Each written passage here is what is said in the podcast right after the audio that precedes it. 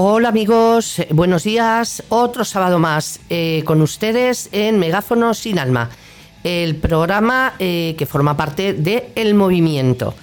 Eh, con mi compañero Jaime Ocaña y al micrófono Alicia Bódalo, que un día más viene indignada, aunque sea sábado.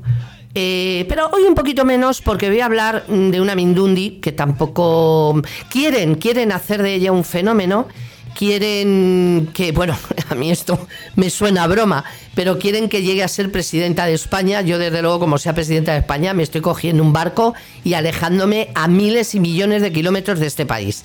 Pues ya no nos bastaba con Pedro Sánchez para que venga ahora la estupenda Yolanda Díaz, Yoli Díaz, comunista de caviar, la que va de pobre cuando hay elecciones y la que luego se olvida de todo, sigue viviendo en el piso de 440 metros cuadrados pagados por todos los españoles.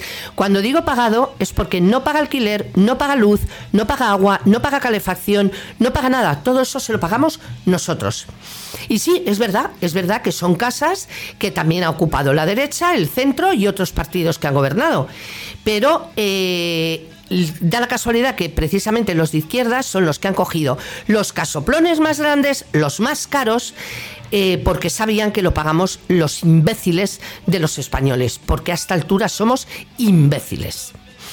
Seguimos aguantando todo. Nos la quieren presentar como, bueno, la salvadora de España eh, sin acordarse, porque España tiene ese defecto, que se olvida muy pronto de las cosas, sin acordarse de que esta señora ha promovido eh, que haya un millón de parados más con su estupenda reforma eh, de la ley del trabajo, la reforma laboral, perdón.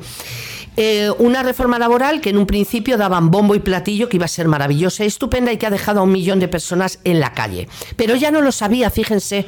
Ella, mm, cuando la preguntaron, dijeron, ay, pues es que no he visto los datos. Ah, claro. Si hubiera bajado el paro, verías tú como que pronto te habías sabido los datos. Pero como ha subido en un millón de personas, uy, de pronto, chica, te olvidas los datos. Hay que tomar más rabos de pasa, Yoli, que para ir a comprar Armani sí que te acuerdas de las marcas, ¿eh? Pero de los parados no. Bien, yo quería hablar mm, de Yolanda Díaz porque me sorprende que era una persona que estuvo en Podemos, para el que no lo sepa, que iba con vaqueros guarros, digo guarros porque todos los de Podemos, eh, cuando están en la oposición, van con vaqueros sucios, camisas sucias, el pelo sucio, van de perroflautas, pero luego de pronto ganan y oye, Parece la pasarela Cibeles, el Congreso. Todas pasando como delitos su último modelo, cochazos, casoplones, comidas en el Ritz. Qué maravilla, ¿eh? Jolín, cómo nos gusta el capitalismo cuando estamos en el gobierno. Bueno, y en la oposición, lo que pasa que en la oposición hay que ser un poco más actor, ¿verdad, chicos? Que se os da muy bien. Pues esta señora, por llamarla algo, estaba en Podemos y miren que odio a Pablo Iglesias, pero esta vez, aunque no se lo crean, le voy a reconocer que eh, él fue el que colocó a Yolanda Díaz en la vicepresidencia del gobierno. Fue una de las condiciones que puso para apoyar a Pedro Sánchez, que Yolanda Díaz estuviera de vicepresidenta. ¿Y cómo lo paga Yolanda Díaz? Siendo una puñetera traidora. Pero claro, ¿qué vamos a esperar de alguien que es íntima de Pedro Sánchez? Todo se pega menos la hermosura. Pedro Sánchez es el mayor traidor que ha tenido este país el mayor traidor a todo, a los ciudadanos, a España, a sus propios compañeros. Eh, se ha quitado gente de encima a la mínima, se está quitando a Podemos de encima, ahora le interesa más la Yoli. Y como decía, la Yoli ha llegado a donde ha llegado gracias a Podemos. Lo primero que ha hecho en cuanto ha podido ha sido patadita en el culo a todos los integrantes de Podemos. ¿Por qué? Porque esta señora quiere ser presidenta de España, porque esta señora quiere gobernar solita y quiere tener todo el poder que no tenía en Podemos, porque es lo que le pasa siempre a la izquierda.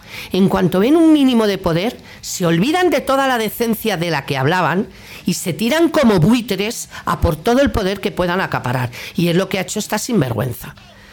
Ha dado la patada en el culo a Podemos y se ha puesto de presidenta de España. Dios nos ayude y no ocurra nunca, porque entonces sí que ya podemos hablar de que España desaparece completamente.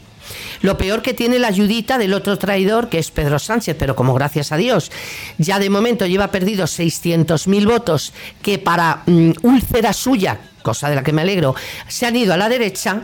Esperemos que esto siga ocurriendo. Les sigo hablando del, del 17 de mayo y de diciembre para que se acuerden que no merece la pena votar a traidores, porque si está por un puesto de vicepresidenta ha sido capaz de dar una patada en el culo a todo un partido, ¿qué no hará si alguna vez, milagrosamente, gobernara en España? y tuviera que estar con Pedro Sánchez. Ya podemos salir todos a gatas de este país. Gracias amigos y hasta la semana que viene.